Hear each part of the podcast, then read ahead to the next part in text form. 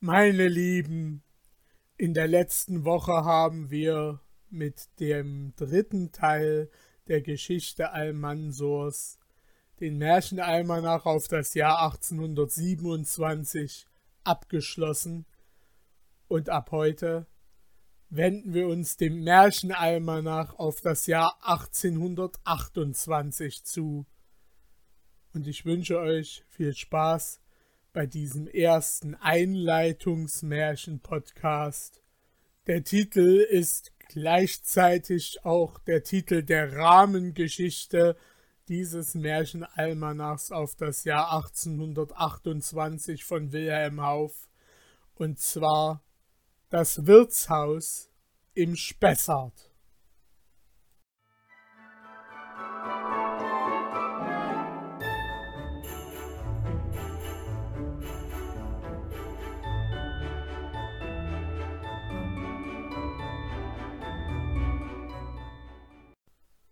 Vor vielen Jahren, als im Spessart die Wege noch schlecht und nicht so häufig als jetzt befahren waren, zogen zwei junge Burschen durch diesen Wald. Der eine mochte achtzehn Jahre alt sein und war ein Zirkelschmidt. Der andere, ein Goldarbeiter, konnte seinem Aussehen kaum sechzehn Jahre haben und tat wohl jetzt eben seine erste Reise in die Welt. Der Abend war schon heraufgekommen und die Schatten der riesengroßen Fichten und Buchen verfinsterten den schmalen Weg, auf dem die beiden wanderten. Der Zirkelschmidt schritt wacker vorwärts und pfiff ein Lied, schwatzte auch zuweilen mit Munter seinem Hund und schien sich nicht viel darum zu kümmern, dass die Nacht nicht mehr fern desto ferner aber die nächste Herberge sei. Aber Felix, der Goldarbeiter, sah sich oft ängstlich um. Wenn der Wind durch die Bäume rauschte, so war es ihm, als höre er Tritte hinter sich. Wenn das Gesträuch am Wege hin und her wankte und sich teilte, glaubte er Gesichter in den Büschen lauern zu sehen. Der junge Goldschmidt war sonst nicht abergläubisch oder mutlos. In Würzburg, wo er gelernt hatte, galt er unter seinen Kameraden für einen unerschrockenen Burschen, dem das Herz am rechten Fleck sitze. Aber heute war ihm doch sonderbar zumut. Man hatte ihm vom Spessart so mancherlei erzählt. Eine große Räuberbande sollte dort ihr Wesen treiben, Viele Reisende waren in den letzten Wochen geplündert worden. Ja, man sprach sogar von einigen greulichen Mordgeschichten, die vor nicht langer Zeit dort vorgefallen seien. Da war ihm nun doch etwas bange für sein Leben, denn sie waren ja nur zu zwei und konnten gegen bewaffnete Räuber gar wenig ausrichten. Oft gereute es ihn, dass er dem Zirkelschmidt gefolgt war, noch eine Station zu gehen, statt am Eingang des Waldes über Nacht zu bleiben. Und wenn ich heute Nacht totgeschlagen werde und ums Leben und alles komme, was ich bei mir habe, so ist's nur deine Schuld, Zirkelschmidt, denn du hast mich in den schrecklichen Wald hereingeschwätzt. Sei kein Hasenfuß, erwiderte der andere. Ein rechter Handwerksbursche soll eigentlich sich gar nicht fürchten. Und was meinst du denn? Meinst du, die Herren Räuber im Spessart werden uns die Ehre antun, uns zu überfallen und totzuschlagen? Warum sollten sie sich diese Mühe geben? Etwa wegen meines Sonntagsrocks, den ich im Ranzen habe? Oder wegen des Zehrpfennigs von einem Taler, da muss man schon mit Vieren fahren, in Gold und Seide gekleidet sein, wenn sie sich der Mühe wert finden, einen totzuschlagen. Halt! Hörst du nicht etwas pfeifen im Wald? rief Felix ängstlich. Das war der Wind, der um die Bäume pfeift. Geh nur rasch vorwärts. Lange kann es nicht mehr dauern. Ja, du hast gut reden wegen des Totschlagens, fuhr der Goldarbeiter fort. Dich fragen sie, was du hast, durchsuchen dich und nehmen dir allenfalls den Sonntagsrock und den Gulden und dreißig Kreuzer. Aber mich, mich schlagen sie gleich anfangs tot, nur weil ich Gold und Geschmeide mit mir führe. Ei, warum sollten sie dich totschlagen deswegen? Kämen jetzt vier oder fünf dort aus dem Busch mit geladenen Büchsen, die sie auf uns anlegen, und fragten ganz höflich Ihr Herren, was habt ihr bei euch? Und macht es euch bequem, wir wollen es euch tragen helfen. Und was dergleichen anmutige Redensarten sind, da wärst du wohl kein Tor, machtest dein Ränzchen auf und legtest die gelbe Weste, den blauen Rock zwei Hemder und alle Halsbänder und Armbänder und Kämme und was du sonst noch hast, höflich auf die Erde und bedanktest dich fürs Leben, das sie dir schenkten. So, meinst du? entgegnete Felix sehr eifrig. Den Schmuck für meine Frau Pate, die vornehme Gräfin, soll ich hergeben? Eher mein Leben. Eher lass ich mich in kleine Stücke zerschneiden. Hat sie nicht Mutterstelle an mir vertreten und seit meinem zehnten Jahr mich aufziehen lassen? Hat sie nicht die Lehre für mich bezahlt und Kleider und alles? Und jetzt, da ich sie besuchen darf und etwas mitbringe von meiner eigenen Arbeit, die sie beim Meister bestellt hat, Jetzt, da ich ihr an dem schönen Geschmeide zeigen könnte, was ich gelernt habe, jetzt soll ich das alles hergeben und die gelbe Weste dazu, die ich auch von ihr habe? Nein, lieber sterben, als dass ich den schlechten Menschen meiner Frau Pate Geschmeide gebe. Sei kein Narr, rief der Zirkelschmidt. Wenn sie dich totschlagen, bekommt die Frau Gräfin den Schmuck dennoch nicht. Drum ist es besser, du gibst ihn her und erhältst dein Leben. Felix antwortete nicht. Die Nacht war jetzt ganz heraufgekommen, und bei dem ungewissen Schein des Neumonds konnte man kaum auf fünf Schritte vor sich sehen. Er wurde immer ängstlicher, hielt sich näher an seinen Kameraden, und war mit sich uneinig, ob er seine Reden und Beweise billigen sollte oder nicht. Noch eine Stunde beinahe waren sie so fortgegangen, da erblickten sie in der Ferne ein Licht. Der junge Goldschmidt meinte aber, man dürfe nicht trauen, vielleicht könnte es ein Räuberhaus sein, aber der Zirkelschmidt belehrte ihn, dass die Räuber ihre Häuser oder Höhlen unter der Erde haben. Und dies müsse das Wirtshaus sein, das ihnen ein Mann am Eingang des Waldes beschrieben. Es war ein langes, aber niedriges Haus. Ein Karren stand davor, und nebenan im Stall hörte man Pferde wiehern. Der Zirkelschmidt winkt seinem Gesellen an ein Fenster, dessen Laden geöffnet waren. Sie konnten, wenn sie sich auf die Zehen stellten, die Stube übersehen.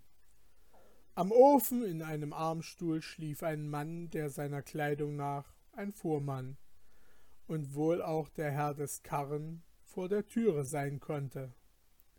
An der anderen Seite des Ofens saßen ein Weib und ein Mädchen und spannen.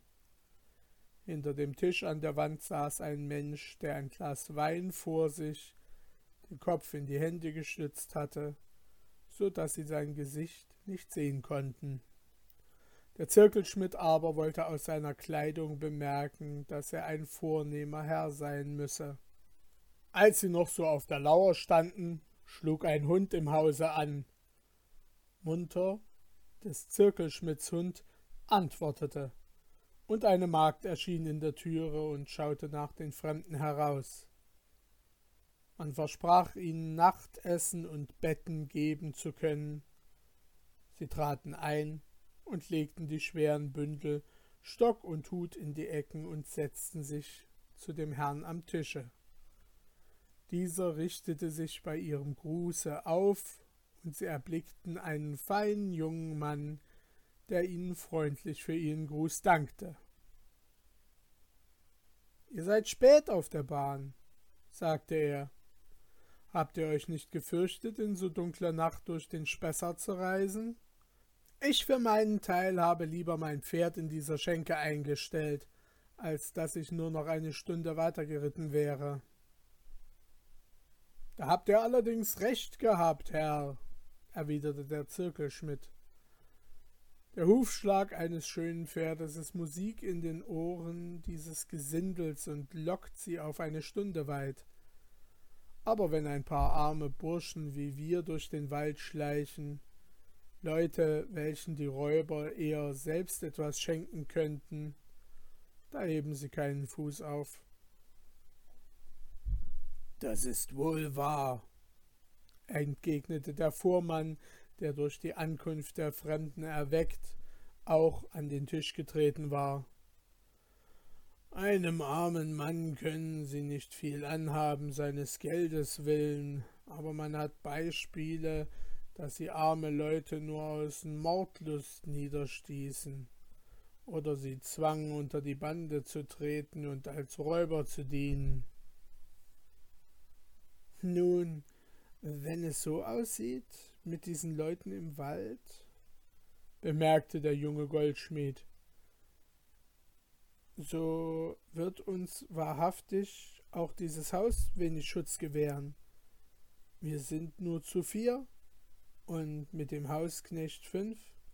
Wenn es ihnen einfällt, zu zehn uns zu überfallen, was können wir gegen sie? Und überdies, setzte er leise flüsternd hinzu, wer steht uns dafür, dass diese Wirtsleute ehrlich sind?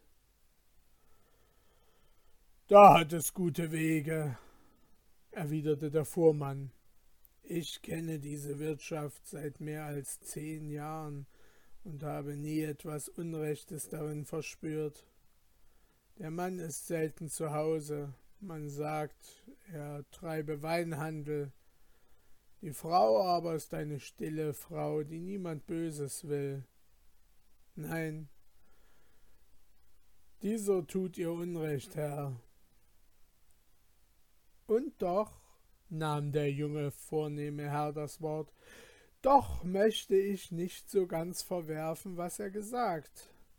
Erinnert euch an die Gerüchte von jenen Leuten, die in diesem Wald auf einmal spurlos verschwunden sind.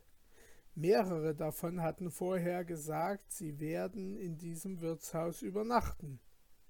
Und als man nach zwei oder drei Wochen nichts von ihnen vernahm, ihren Weg nachforschte und auch hier im Wirtshause nachfragte, da soll nun keiner gesehen worden sein. Verdächtig ist es doch. Weiß Gott, rief der Zirkelschmidt, da handelten wir ja vernünftiger, wenn wir unter dem nächsten besten Baum unser Nachtlager nehmen, als hier in diesen vier Wänden, wo an kein Entspringen zu denken ist wenn sie einmal die Türe besetzt haben, denn die Fenster sind vergittert. Sie waren alle durch diese Reden nachdenklich geworden. Es schien gar nicht unwahrscheinlich, dass die Schenke im Wald, sei es gezwungen oder freiwillig, im Einverständnis mit den Räubern war. Die Nacht schien ihnen daher gefährlich, denn wie manche sage, hatten sie gehört von Wanderern, die man im Schlaf überfallen und gemordet hatte. Und sollte es auch nicht an ihr Leben gehen, so war doch ein Teil der Gäste in der Waldschenke von so beschränkten Mitteln, dass ihnen ein Raub an einem Teil ihrer Habe sehr empfindlich gewesen wäre. Sie schauten verdrüßlich und düster in ihre Gläser. Der junge Herr wünschte auf seinem Roß durch ein sicheres, offenes Tal zu traben. Der Zirkelschmidt wünschte sich zwölf seiner handfesten Kameraden mit Knütteln bewaffnet als Leibgarde. Felix, der Goldarbeiter, trug bange mehr um den Schmuck seiner Wohltäterin als um sein Leben. Der Fuhrmann aber, der einige Mal den Rauch seiner Pfeife nachdenklich vor sich hingeblasen, sprach leise Ihr Herren, im Schlaf wenigstens sollen Sie uns nicht überfallen. Ich für meinen Teil will, wenn nur noch einer mit mir hält, die ganze Nacht wach bleiben. Das will ich auch, ich auch, riefen die drei übrigen. Schlafen könnte ich doch nicht, setzte der junge Herr hinzu. Nun, so wollen wir etwas treiben, dass wir wach bleiben, sagte der Fuhrmann. Ich denke, weil wir doch gerade zu vier sind, könnten wir Karten spielen. Das hält wach und vertreibt die Zeit. Ich spiele niemals Karten, erwiderte der junge Herr. Darum kann ich wenigstens nicht mithalten. Und ich kenne die Karten auch nicht, setzte Felix hinzu. Was können wir denn aber anfangen, wenn wir nicht spielen? sprach der Zirkelschmidt. Singen? Das geht nicht und würde nur das Gesindel herbeilocken. Einander Rätsel und Sprüche aufgeben zum Erraten? Das dauert auch nicht lange. Wisset ihr was? Wie wäre es, wenn wir uns etwas erzählten, lustig oder ernsthaft, wahr oder erdacht? Es hält doch wach und vertreibt die Zeit so gut wie Kartenspiel.